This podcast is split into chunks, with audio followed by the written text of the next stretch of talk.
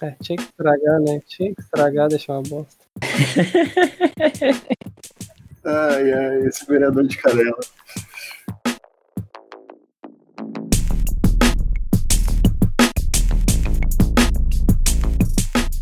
Boa noite, boa tarde. Este é o NPM com Anderson Bernardo, Henrique Silva, Gabriel Fonseca e Humberto Dornelles.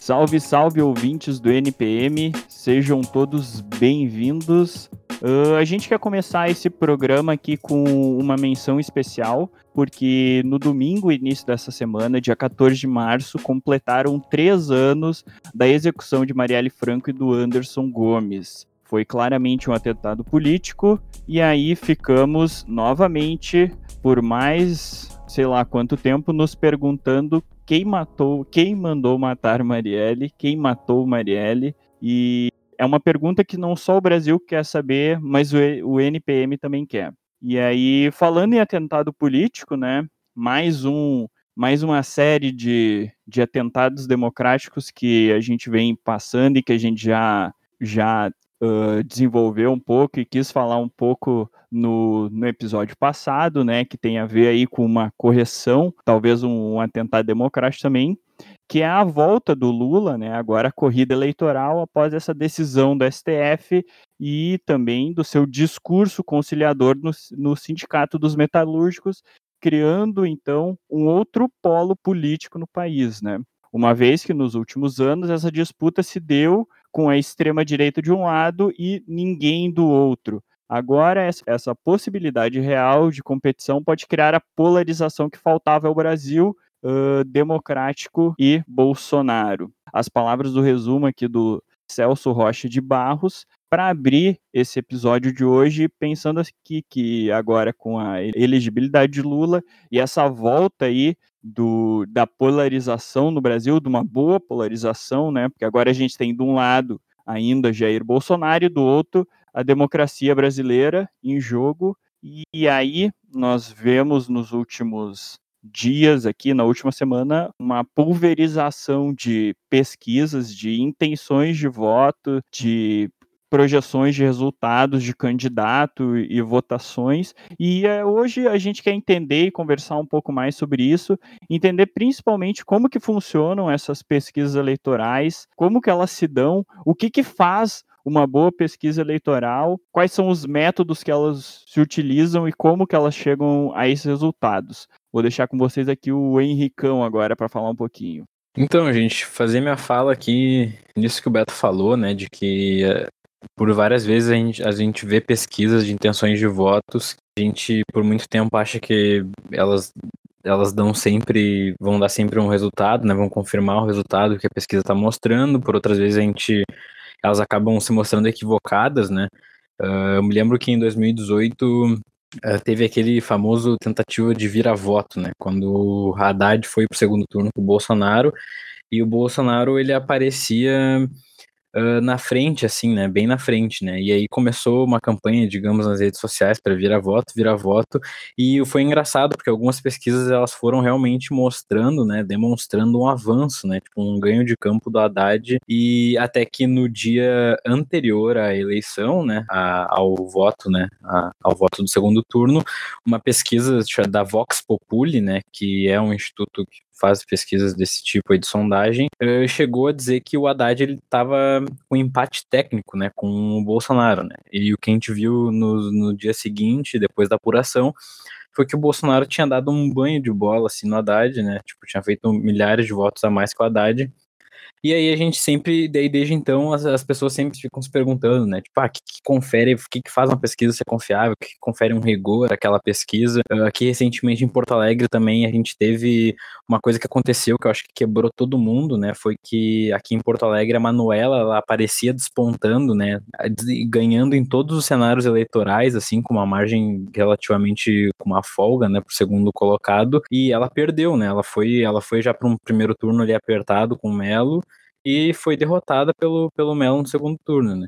Então, sempre quando a gente vê essas pesquisas, uma coisa que a gente tem que se atentar sempre é a metodologia dela. Né? Digamos, ah, qual o tamanho da amostra que tu vai usar, qual técnica de, de amostragem tu vai fazer, né? Se ela é probabilística ou se ela não é não probabilística e que eu poderia destacar alguns pontos aqui rapidamente, que é o seguinte, né? Tipo, quando a gente vai fazer uma pesquisa desse tipo, né, a gente não tem como consultar a população inteira, né? Então a gente faz uma amostra que é um recorte dessa população, né? Para partir daí fazer uma inferência, que a gente vai observar uma coisa dentro dessa amostra que ela vai poder ser generalizável para a população inteira. Mas para que a gente consiga fazer isso, né? Para que a gente consiga estabelecer essa relação que é uma relação de estatística, né? Para que a nossa amostra seja uh, estatisticamente significante, né? Tem aí uma uma validade matemática para nossa generalização, a gente tem que cumprir alguns critérios, assim, né? Então, passa aí num primeiro momento para o tamanho da tua amostra, né? Não pode ter uma população de 200 milhões de pessoas e ter uma amostra de 100 pessoas e tentar generalizar esses resultados para o resto da população, né?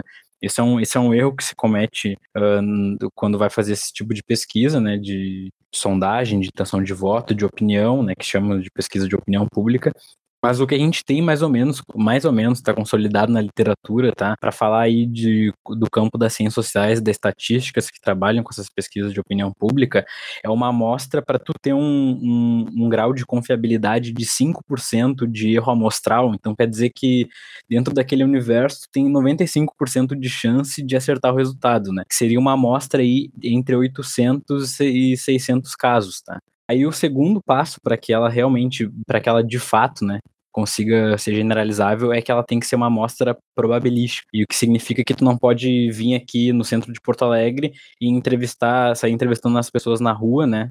Uh, e tu vai conseguir tornar ela generalizável, porque ela não é, porque ela não tá pautada na probabilidade, né? Tu vai estar tá pegando as pessoas só daquela região. Então tem que se atentar para isso. A probabilidade e daí é aqui que entra a questão de dela ser aleatório, né? Que ela diz respeito a que cada pessoa, tipo, por exemplo, se a gente tá pensando no Brasil, né? Cada pessoa ela tem uma chance sabida e reconhecida de ser selecionada, entendeu? Isso é o que garante a tua aleatoriedade da tua pesquisa. Então, a partir do momento que tu resolve fazer ela só numa região, por exemplo, só em Porto Alegre, tu tá tirando a aleatoriedade dela, né? E aí tem várias maneiras de tu, de tu manter essa aleatoriedade, assim, tu pode, tem a aleatoriedade simples, tu pode sortear lá, tirar o um número, tem uma aleatoriedade que é por estratificação, que tu conhece antes características, da, da por exemplo, da tua população, então tu sabe que a metade das pessoas no Brasil, sei lá, é composto por homens e outra metade por mulher, mulheres, sabe que tipo a maioria da população é uma, é uma população negra, então a partir desse, desses conhecimentos tu vai estratificando a tua amostra, entendeu? Então tu sabe que, ah, dos meus entrevistados aqui, das pessoas que vão responder, pelo menos 60% deles devem ser entrevistados negros, entendeu? Para tentar ser fidedigno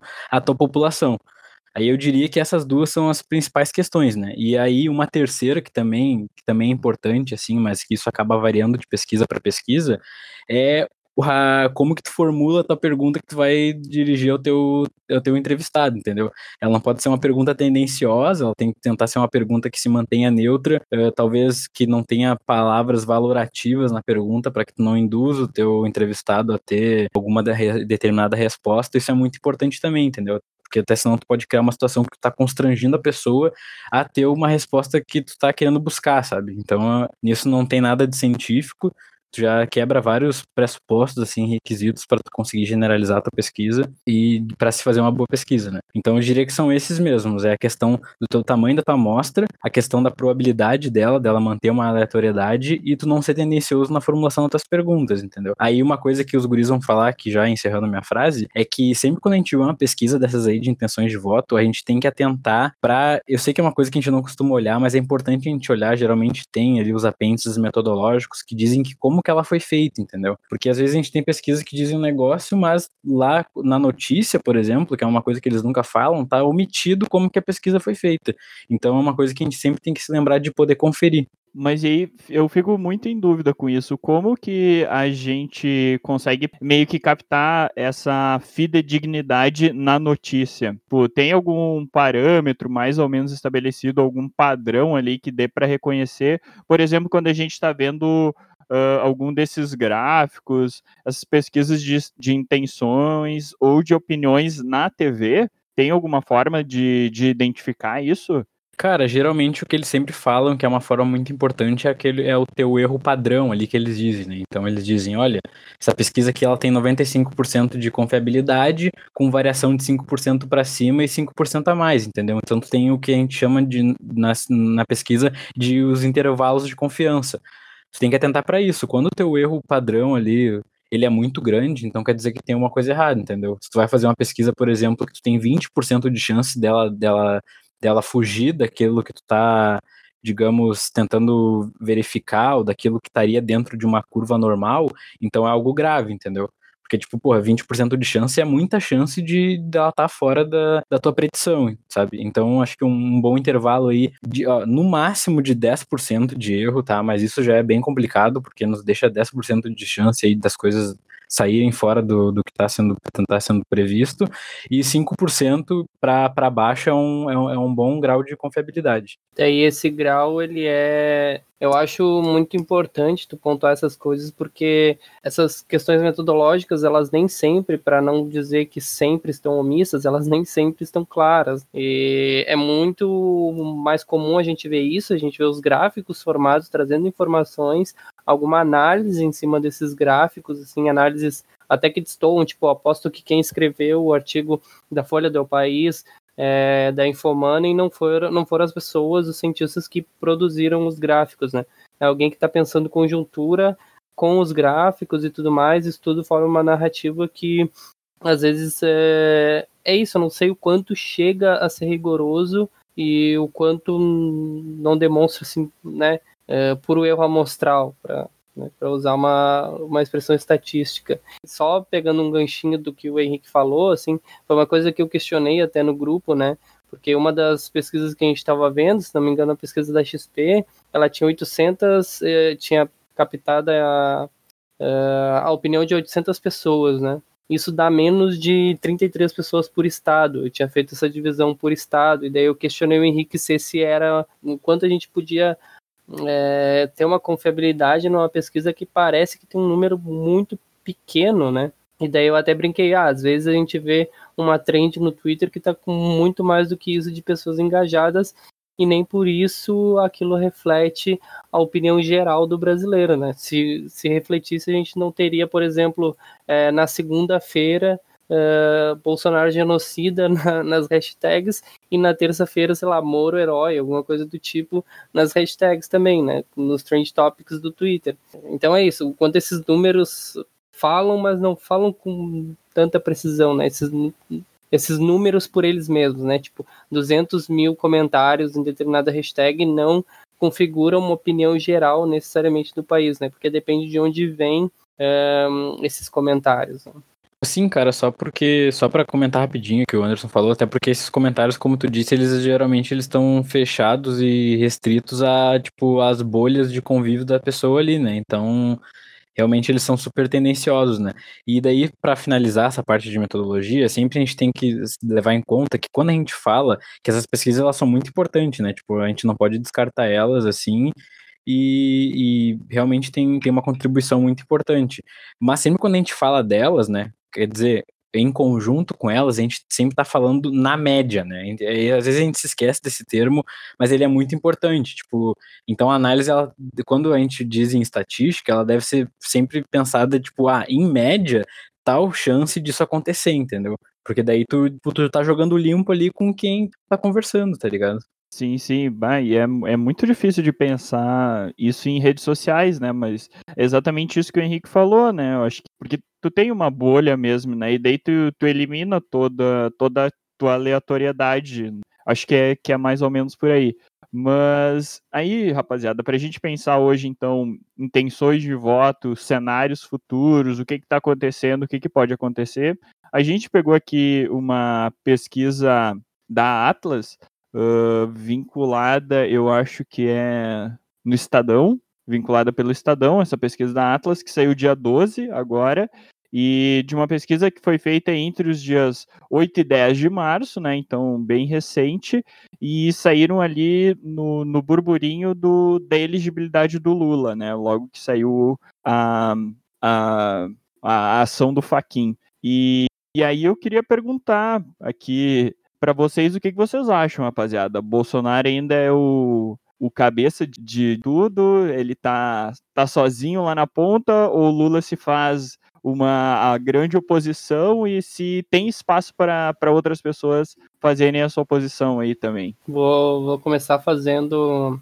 a errata aqui, a correção ao vivaço, dizer que a pesquisa que a gente analisou da Atlas, né, que a gente conseguiu trazer alguns gráficos para pensar no programa de hoje, está vinculado ao, ao país. É, mas acredito que outros um, jornais tenham se utilizado, de repente saiu no Estadão também a mesma pesquisa, etc. E sim, essa, essa pesquisa da Atlas, ela traz, assim, dentro de um campo mais ou menos delimitado ali de, de candidatos, se a pesquisa fosse logo na próxima semana, né, em quem que as pessoas votariam, né, traz essa pergunta, e é, é importante frisar isso, né, se fosse semana que vem, porque não, eu imagino, e aí falando Anderson, não cientista social, eu diria com alguma certeza que uma pesquisa dessas não tem capacidade nenhuma, muito próximo de zero, de projetar qualquer coisa para daqui a um ano e meio, né? Mas o que essa pesquisa mostra é, é que sim, o Bolsonaro continua é, despontando nas pesquisas, pelo menos quando a gente fala em primeiro turno,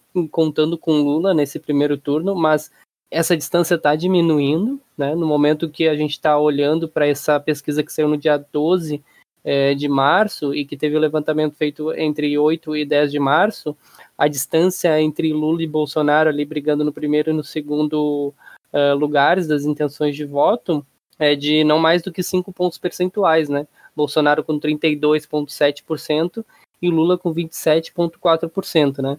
E de Lula para baixo, daí a gente tem uma pulverização das intenções de voto é, mas tem ali três figurões que eu acho que é importante a gente falar, que é o Sérgio Moro, que está ali com um pouco menos de 10% das intenções de voto, Ciro Gomes, com 7,5% das intenções de voto, e depois vem empatado com Dória, o que é muito interessante, é o Luiz Henrique Mandetta, né, o ex-ministro da Saúde.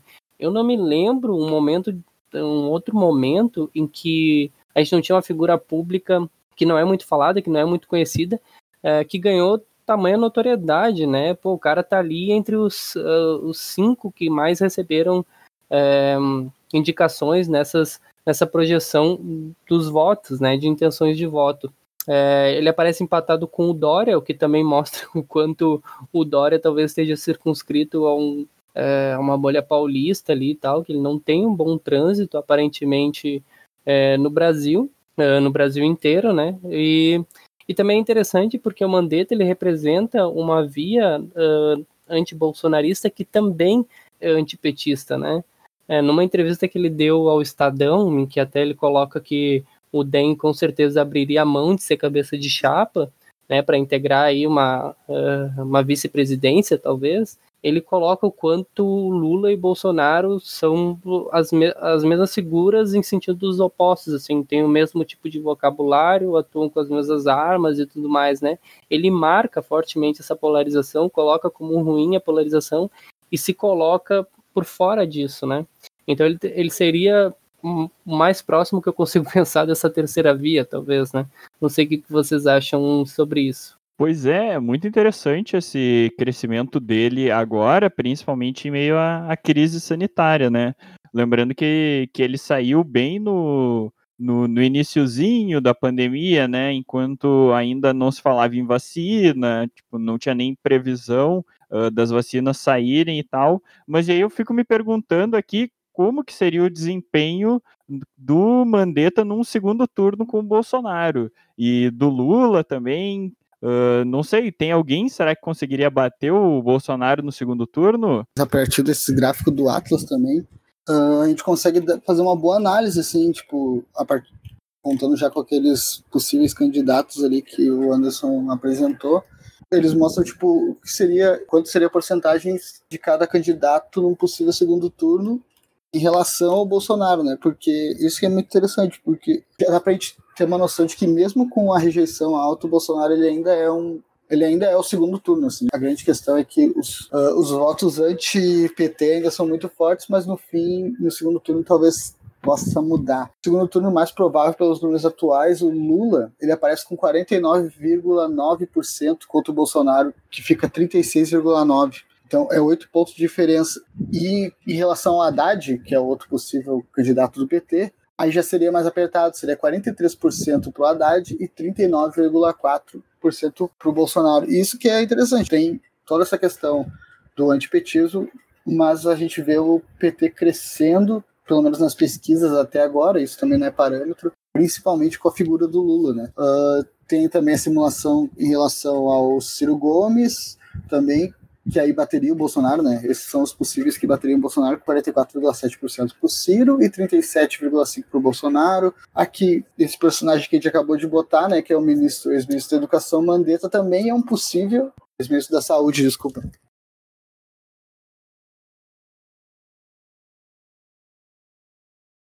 Uh, candidato que bateria o Bolsonaro nas eleições, assim, nessas pesquisas de segundo turno. E isso é interessante. E ainda trazendo essa outra. Analisando também que o Anderson tinha trazido, nós temos dois ex-ministros do Bolsonaro concorrendo e dois são Uh, candidatos tipo, conhecidos, assim, que, tipo, se é uma discussão política, é possível analisar como forte, assim, né, se tivesse uma campanha, porque ainda falta muito, então, para analisar isso, a gente analisando agora, é sem candidatos fazerem campanha, só pela força política que eles têm no momento, assim, né, falando em força política, a gente vê o Dória, que, no meu ver, ele teve bastante força política em São Paulo. É por isso que a gente, e como a gente existe, existe esse Brasil centralizado, a gente acha que o Dória seria uma grande força contra o Bolsonaro, mas em outras regiões a gente vê que não, isso não acontece. Tanto que o Dória aparece nesse gráfico perdendo para o Bolsonaro por 0,5 é 0,5 no segundo turno, então ele perderia para o Bolsonaro. Não, não sei o que vocês acham. Tem outras pessoas aqui também no gráfico do Atos, uh, como os guris já falaram. Tem a Marina Silva, que perderia também para o Bolsonaro por um ponto. Sérgio Moro, Luciano Huck, eu acho que é o que perderia mais feio, assim, desses possíveis candidatos aqui. E, mas eu acho bem interessante, assim, não sei se, não sei se vocês conseguiram entender, mas existe o, esse sentimento de petismo, ele, tá, ele, ele, ele é forte ainda no discurso, mas ele, ele é fraco, né? Entre, tipo, Lula e Bolsonaro, a gente sabe que o antipetismo já não, já não é mais força, né?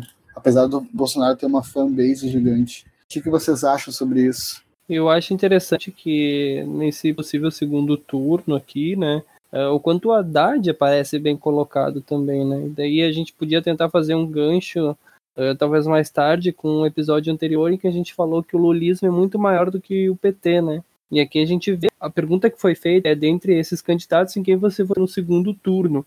E dentre esses candidatos estão Haddad e Lula. Então as pessoas tinham como escolher entre os dois. E o Haddad é um desses personagens que aparece ganhando do Bolsonaro no segundo turno, né? Mesmo as pessoas que responderam à pesquisa tendo a opção de votar massivamente no Lula, né? Que é o, o ponta de lança do, do PT. E acho interessante também que enquanto a gente vê é, lá em cima no gráfico que eu comentei primeiro, que no primeiro turno o Sérgio Moro ali é o terceiro colocado depois do Lula, então a gente tem Bolsonaro liderando, Lula embaixo e Sérgio Moro logo depois. Quando a gente fala num segundo turno, o Moro não bateria o Bolsonaro, né? Porque, sei lá, no fringir dos ovos eles não são bem uma polarização, não tem bem uma disputa entre eles, eles meio que nadam na mesma raia, e aí entre, é, sei lá, quem votaria no Sérgio Moro talvez tenha votado no Bolsonaro uh, lá atrás, e daí tenha muito esse sentimento de que o Moro teria traído o bolsonarismo, né? Então, sei lá, só quis tentar fazer um gancho de como, como é possível isso, né? O Moro aparecer lá em cima, é, num gráfico, e no outro, quando a gente fala de segundo turno, é, ser um candidato quase apagado ali. Ele só ganha, ele só ganha, entre aspas, assim, ele só tem mais intenções de voto do que o Luciano Huck, né? O que é bastante interessante, na minha opinião. Uh, eu acho que a grande questão é sobre e é pra, mais ou menos para isso que a gente tenta refletir em cima dessas eleições, essa questão da, do virar o voto, né? Porque, porque no segundo turno, no primeiro turno tu vai votar no teu candidato, ali no segundo turno tu tem que votar entre dois candidatos e pode ser que não, que seja, que seja um candidato que tu não votaria no primeiro turno, né? A, a princípio, essa é a, é a teoria, né? E entre, e é bem interessante mesmo, entre Moro e Bolsonaro, o que pareceria, tipo, sei lá, pela direita liberal que o Moro, talvez a galera antipetista, talvez, uh, que o Moro seria um forte candidato, ele não se torna um forte candidato. Ele se torna só mais um, sei lá, mais um opositor do Bolsonaro. Ou mais um petista? Não sei o que vocês analisam. Pois é, eu fico pensando ali, aí principalmente a gente vendo nessa oposição entre Moro e Bolsonaro, que eu acho que é muito interessante que tem ali 32,6% das pessoas que responderam que falam que não sei, falam não sei, não que elas votariam nulo ou branco, mas tem ali alguma porcentagem, vamos pensar uns 10% de votos que estão indecisos, sabe? Que meio que, ah, ou nenhum dos dois é bom, não sei como é que fica na hora, ou os dois são iguais, então eu iria para qualquer lado, sabe? Que a gente não tem essa estatística ali de quanto que é branco e quanto é nulo. E aí tem uma, uma coisa que, que é muito de, de, da distância que a gente ainda tá, né? A gente não tá em, em período eleitoral, acho que alguns candidatos já estão trabalhando na campanha e tal, mas a gente não está assim em, fazendo e no meio de, de, debates políticos, até porque a gente não tem nenhum candidato lançado ainda, né? Acho que nem, tipo, por óbvio, o Bolsonaro já já está se colocando na, nas próximas eleições, né? Ou só, só é algo que não é nem perguntado ainda, né? Já é dado como, como dado mesmo. E eu também queria que a gente conseguisse refletir uh, agora em como que a gente consegue pensar isso ali, principalmente no Sérgio Moro e Bolsonaro, porque quando são perguntados para essas pessoas se vocês têm uma imagem positiva ou negativa desses líderes, desses possíveis candidatos, o, tanto o Jair Bolsonaro quanto o Sérgio Moro, eles têm, têm cerca de 60% de de uma imagem negativa, né? Não de reprovação, mas eh, sim de uma imagem negativa, tipo, bom, não não tem uma alguém alguém bom para mim. E aí o Lula também, né? Ali na casa dos dos dos 58.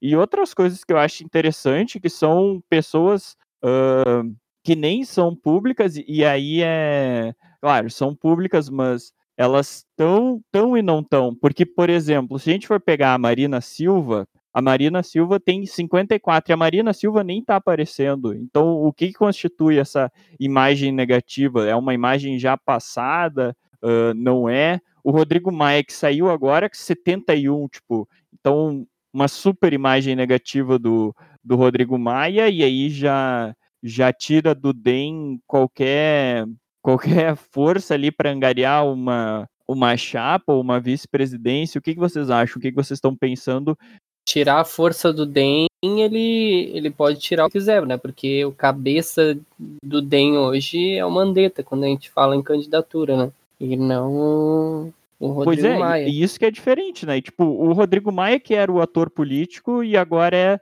é o Mandetta que, que era só o, ministro da Saúde, né, anteriormente. É sobre quem aparece realmente, né? Porque a gente vê que o Rodrigo Maia é alguém que é odiado pelos dois lados, né? a direita nem a esquerda tem uma boa imagem do Rodrigo Maia. A esquerda não tem porque ele sentou em cima dos processos de impeachment do Bolsonaro e não botou nada para frente. E a direita não tem porque, bom, ele, não, ele fazia algum tipo de oposição, não a oposição que nos é aprazível, pelo menos nós aqui enquanto integrantes desse podcast, mas alguma oposição ao governo, né? E trancava alguns projetos ali de impediam que eles fossem para frente, inclusive lá o projeto anticrime do Moro e, e tudo mais. E ah, eu só queria dizer, um pouco fazendo um gancho com o que o Beto falou, mas com o que o Gabi tinha falado lá atrás também, que eu acho que sim, Bolsonaro e Lula são pessoas que já estão dadas como estando na próxima eleição, a depender do, né, do desenrolar dos fatos, assim, eu acho que só se prenderem o Lula e se acontecer alguma coisa com o Bolsonaro, para os dois não estarem, na próxima eleição. Acho que se for depender da intenção deles, já está claro que eles estariam lá. E eu queria também chamar atenção para o quanto esses números que a gente está debatendo eles giram em torno da figura do Jair Bolsonaro inexoravelmente, né? Quer dizer, se esse cara aumenta, se aumenta a popularidade dele amanhã ou depois, e daí quando a gente olha para os gráficos de, de, popularidade, a gente vê que essas coisas não se mantêm no tempo, né? Num momento o cara tem 30% de, de rejeição, no outro momento tem 60, volta para os 30. Então, esses números eles estão todos circunscritos à figura do Bolsonaro, né? Uh, ao desenrolar da pandemia, claro, hoje a gente está num cenário completamente catastrófico. O, o, Brasil hoje bateu a marca de 2.798 óbitos, né? Então, isso com certeza ataca muito, pesa muito em cima da, da figura de, do Jair Bolsonaro, né, do presidente, por causa do cargo que ele ocupa é, durante a gestão dessa pandemia. Eu não sei amanhã, eu não sei se essa memória se, se sustenta.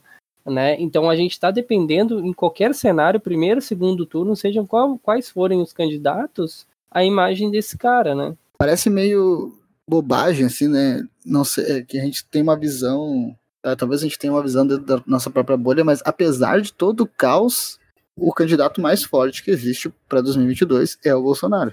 Apesar de todo o caos, ele está como segundo turno em todos os momentos.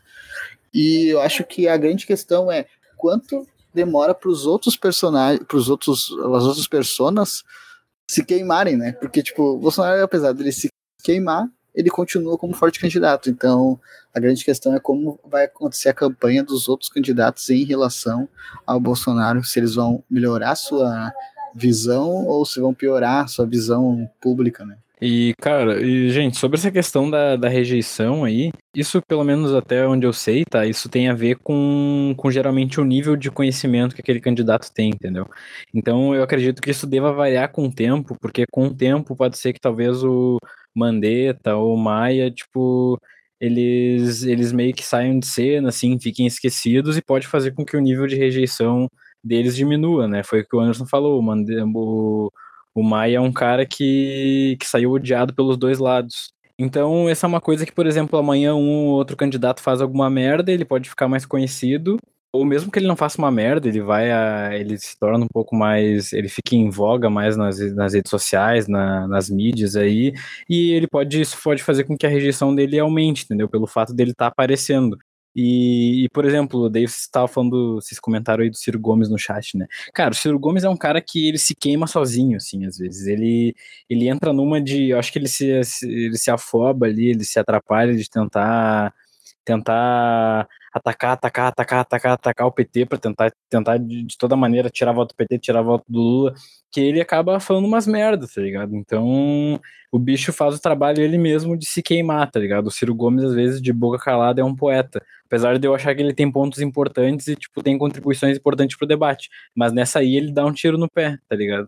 Essa aí qual exatamente? Cara, semana passada, semana retrasada, agora ele chamou a Dilma de aborto, tá ligado? Aborto político. Então, um bagulho totalmente desrespeitoso, assim, com a, com a nossa ex-presidenta. E que ele não tinha nenhuma necessidade de ter falado aquilo, tá ligado? Só que ele. Só que o Lula foi solto ali agora e ele tá vendo ele ir pra uma outra derrota eleitoral, tá ligado? Ano após ano. Porque ele não, ele não consegue se se ele não consegue se desprender. Só que assim, eu particularmente não sei, tá? Ele não consegue se desprender, ele não consegue propor outro projeto, ele tem uma estratégia errada que ele perde tempo demais batendo em outras pautas.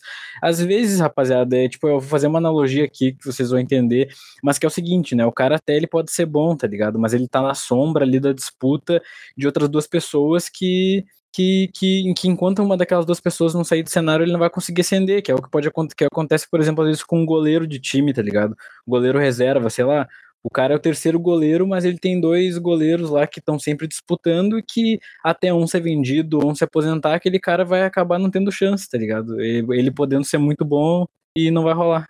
Então o Ciro Gomes é nosso terceiro goleiro, então. Não, não, não, não. Eu não disse isso. Eu disse que essa é uma analogia que pode servir para o seguinte: às vezes é só é uma questão de tempo, tá ligado? Às vezes é o momento que não ajuda o cara. E aí é um bagulho que, tipo, sei lá, ninguém controla direito, sabe? Ciro Gomes é o reserva do Buffon, então, na Juventus. Quem é que você tá chamando de Buffon nesse caso, Lula? Bolsonaro também. É, eu acho que certas figuras é, da política brasileira, elas podem continuar assim relegadas a esse lugar de terceiro goleiro. Só que a única coisa que me conforta é que diferente da maioria dos goleiros, eles não têm em torno de 30 anos, né? E que uma hora essa galera vai ser forçada por motivos de saúde a sair da política, porque só assim a gente para de ver esses discursos insuportáveis que se repetem ano após ano. E o Ciro tá aí, tá sempre nessa margem de 10 pontinhos, 12 pontinhos, 8 pontinhos e e aí, sempre que ele tem oportunidade de ficar quieto, ele dá uma pataquada, mas ao mesmo tempo é um cara que fala muito bem. E, é, sei lá, não, não é uma figura com, qual, com a qual eu simpatizo. É, mas eu, eu lembro muito de ter ouvido as pessoas em, 2000 e, em 2018, naquele período pré-eleição, das pessoas falarem que o Bolsonaro tinha uma margem de rejeição bem, bem expressiva, né? E de que ele tinha que fazer um trabalho para conseguir reverter isso, mas apesar disso ele tinha uh, só, tinha um núcleo duro ali muito bem muito bem estabelecido e tal, e as pessoas falavam o quanto que aquele núcleo duro é, podia crescer, tinha espaço para crescer e tudo mais, e no final a gente viu que ele ganhou a eleição, né? Eu, para vocês terem uma ideia, o Ciro Gomes em 2000 e... 2016 ali, 2017, tava dizendo que se o Lula fosse preso pela Lava Jato, ele ia até lá a prisão resgatar o Lula, tá ligado? Armado com um grupo tirar o Lula armado da prisão. E aí semana passada ele tava metendo essa aí da Dilma, tá ligado? Mas é aí o que eu acho que essas figuras, assim, a melhor função que elas podem ter dentro da política brasileira é de dentro dessa analogia do goleiro reserva, sabe? E não sei, para mim é o melhor que, que dá para fazer porque não sei, não parece que, que são figuras que se sustentam por si, mas de outra forma ela também puxa o, o debate e e força o outro ali meio que a oposição, o oponente, o cara com quem ela tá de, dialogando para cima, sabe? Ela bota aquele o bafinho, a, a sopradinha atrás da orelha, sabe? O bafinho na nuca. E aí, rapaziada, só para a gente dar uma retomada nesses gráficos uh, e a gente também entender uh, o que está acontecendo na economia brasileira no momento. O que, que as pessoas acham que está acontecendo? E aqui a gente já tem uma, uma pesquisa longitudinal, né? Que vai desde o final de 2019 até março de 2013. E aí, essas pesquisas, uh, eu acho que elas se tornam muito mais interessantes. Quando a gente consegue ter esse, essa visão ao longo do tempo, né? Essa percepção ao longo do tempo, porque foi uma coisa que se inverteu. Tu tinha, bom, lógico que a gente critica o, o plano econômico do, do Bolsonaro desde o início, mas a gente tinha ali até o início de, de 2020, antes de, de estourar a pandemia, mais pessoas achavam que a gente estava no caminho certo do que no caminho errado. E aí depois se inverteu, e aí teve, teve uma discrepância bizarra ali por maio de, de 2020, né? Em, em, como se. Ah, agora que estão começando essas medidas restritivas mais, mais duras, mais incisivas, então, bah, aqui ó, arrochou a diferença. Se entra o, a, as medidas econômicas assim de, de, de amenização disso, né, o plano de, de distribuição de benefícios, e, e aí diminui essa, essa disparidade diminui, uh, fica quase elas por elas, e agora a gente está de novo aqui numa, numa cisão muito grande, né? Então, tipo, se tem uma ideia de que, bom, estamos descarrilhados e não sei o que, que vai acontecer, meme de obrigado Paulo Guedes, gasolina 10 reais, e, e por aí a gente vai. E aí eu queria perguntar para vocês o que, que vocês acham do peso do, dos índices econômicos dentro das intenções de voto. O que, que vocês acham que, que isso afeta, o que, que não afeta, tem a ver, não tem a ver? Quais que são as percepções de vocês acima disso? Se a percepção fosse de que a economia estava bombando, a gente não estaria sequer discutindo esses cenários de segundo turno que vão ocorrer daqui a um ano e meio no mínimo, né? Porque com certeza a gente já saberia que o Bolsonaro ia estar reeleito. Porque, apesar de todas as barbáries, se a gente tivesse numa economia de quase pleno emprego ali, com uh, desemprego batendo recordes ali, recordes para baixo, assim, na diminuição do número de pessoas desempregadas, de, em situações de informalidade, a gente não estava nem discutindo aqui, né, os, os outros candidatos, imagino eu. Mas então, a pergunta-chave é se a economia está bem, não se, se os índices sociais estão bons, se está todo mundo bem de saúde. Saúde não importa, educação não importa. O primeiro, e quase por si só, é a economia, então. No fundo, me parece que sim. A esteira que elege Bolsonaro é o dólar tá subindo, tá acima de 3,50, a gasolina tá quase 4 reais e agora, quando a gente vê a aprovação do governo cair vertiginosamente, o que está acontecendo? Gasolina seis reais, botijão de casa quase cem reais, etc. Dólar batendo seis reais, então tá Eu não sei, eu acho que não que um determine o outro, mas acho que é o fator mais relevante, sinceramente. Acho que quando a economia tá bombando, não sei se as pessoas olham muito pro restante. Cara, o que a gente sabe que dá para afirmar com certeza é que essas variáveis econômicas, assim, elas, elas acompanham, por exemplo, a satisfação das pessoas com, com o regime, assim, de democracia, tá ligado? Então, tipo, a gente tem pesquisas de, de valores dessas mesmos tipos de pesquisa de opinião, assim, que registram, tipo, um crescimento, assim, um contentamento muito grande, uma satisfação, né, classificando com muito satisfeito, satisfeito, uh, com a democracia brasileira ali, entre os anos de 2003 ali até 2011, quando ela começa a cair, né? E que é quando o Brasil começa a passar por uma crise econômica.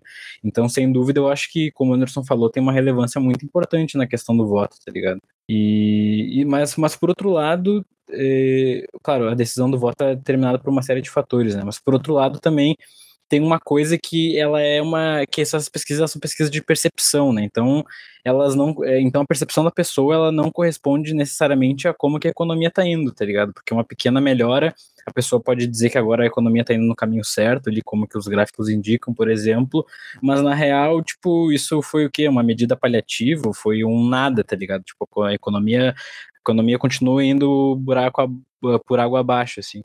E essa percepção tem muito a ver com, com o indivíduo mesmo, né? Tipo, tô conseguindo botar comida na mesa, tô tendo que parcelar é, a fatura do cartão, essas coisas. Assim. Acho que é muito restrita, né? A análise que as pessoas fazem para poder opinar sobre isso. Quer fazer mais algum adendo, Gabi? Eu vi que tu abriu o microfone antes.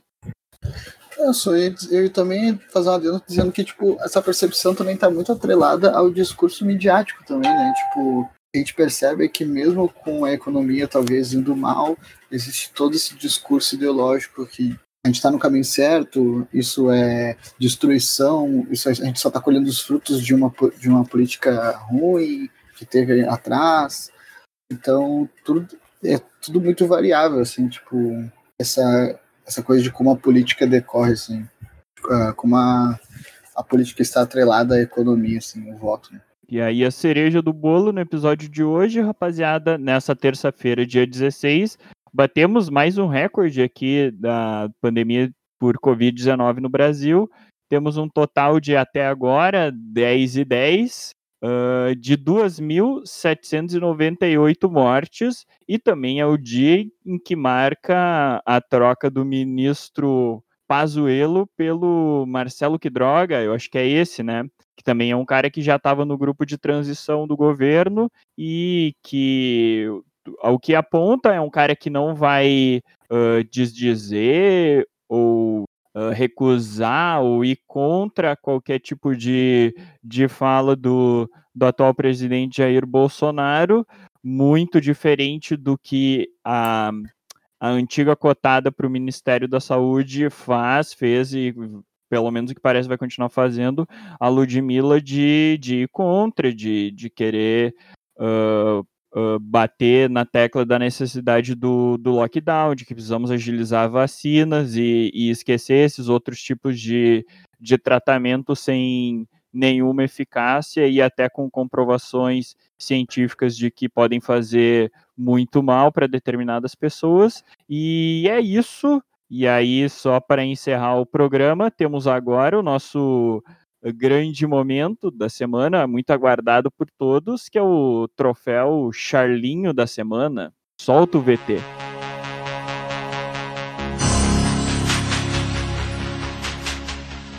É o caso de Charlinho, um menino que só quer estudar. Mas eu gosto de estudar. Você gosta de estudar? Eu gosto de estudar. Você gosta mais de batata ou de estudar? Eu gosto mais de batata e gosto mais de estudar também. Você gosta de biriba? Eu gosto de biriba. Você gosta de bola gato? Não, bola gato não gosto não, é, é aqui oficial. Charlinho! Valeu, otário! A pé! Quem quer dar o prêmio essa semana, rapaziada? Tu quer ir, Gabriel? É, o meu prêmio Charlinho tá, não vai para uma pessoa, mas vai para vários, assim, principalmente para as pessoas que estão vendo notícias, sei lá, vendo tudo que tá acontecendo e mesmo assim se põe em risco por puro divertimento, talvez. Continuam saindo e fazendo festa e sei lá. Acho que tá complicado, né, gente? Eu vou na no extremo oposto em relação à idade e digo que o prêmio Charlinho a gente vai fazer um combão e dá para todo mundo que foi fazer carreata e processo e protesto no último domingo, né? Uh, pedindo o fim das políticas de lockdown e tal, e advogando pela sua liberdade individual, liberdade de fazer merda, liberdade de morrer, liberdade de contrair a porra de um vírus e lotar o TI, né? E, mas eu também compactuo com a indignação do Gabriel. Eu acho que se as pessoas querem sair, fazer festa e pegar essa porra, só não precisa postar, né? Não precisa ser tão babaca assim. Porque daí eu acho que, né, já, já extrapola, mas enfim. Eu ia até fazendo um adendo desse teu prêmio Charlinho, pra quem é aqui do Rio Grande do Sul, né, e tava ouvindo, é, São Leopoldo, eu vi uma foto que me deixou, tipo, extremamente triste, assim, que as pessoas na frente, uma foto não, é, acho que era uma foto, mas a foto vinha elucidada de um texto que falava sobre as pessoas buzinando na frente do Hospital Centenário de São Leopoldo, né, tipo, é um desrespeito gigante, assim, não, não sei nem se é cabível, não digo nem que é desrespeito só em questão da pandemia, mas de qualquer forma é, desres, é, é desrespeito, tipo, tu fazer algazarras e barulhos na frente do hospital, sendo que tem gente passando dificuldade ali dentro. É isso. E o meu prêmio Charlin, para finalizar, além de votar junto com o Gabriel e com o Anderson, queria incluir mais um grupo aqui, que vai para os vereadores de direita desgraçado aqui da minha cidade, que conseguiram não aprovar um projeto de transparência na disponibilidade dos casos de coronavírus essa semana, tá ligado? Uh, argumentando que o pessoal da saúde já estava muito sobrecarregado e que eles não queriam dar mais uma tarefa para eles. Então, esse prêmio, meus caros meus caros uh, vereadores aqui de, de Sapucaí, esse prêmio também é para vocês aí que dificultam a, a informação para a população de como que anda a pandemia na cidade. É, do, de minha parte, o prêmio Charlinho da semana vai aqui para uma um combinho aqui também, né? Principalmente para a classe empresarial de, de Venâncio Aires, né? Que está revoltosa porque a população está exigindo que as lojas estejam abertas para que eles possam pagar as suas contas, suas mensalidades que estão começando a atrasar e, e vão ser cobrados juros. Tem muitas lojas aqui falando que sim, vão, vão ser obrigados a cobrar juros dessas contas atrasadas uh, e que as pessoas não podem pagar, né? Logicamente, porque está tudo fechado. E também para um vereador de, de Canela, né? Que, que descobriu que para para resolver o coronavírus na cidade, vai pulverizar álcool gel por toda a cidade. Nós poderia pulverizar, pelo menos a nossa cidade de avião, né? Sei lá, não sei se existe o álcool gel uh, uh, líquido, alguma coisa. Pulverizar, porque, porque o vírus está no ar, né? É, é, uma coisa de outro mundo. É, é de outro mundo. É, não, mas é, eu já vi, eu já vi, pulveriza lavouras? Não pulveriza lavouras de avião? É isso aí.